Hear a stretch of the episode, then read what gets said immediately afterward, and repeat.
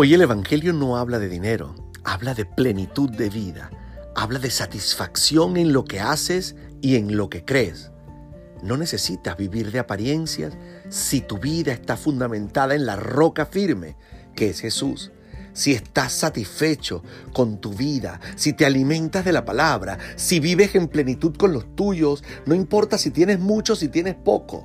Hoy el Evangelio nos habla de ser felices, de no ser normales. Hoy el Evangelio nos habla de no vivir de apariencias, de no pensar en lo que los demás quieren de ti, sino en lo que tu vida es. Cuando yo hablo de no ser normal, de esta actitud es la que yo hablo.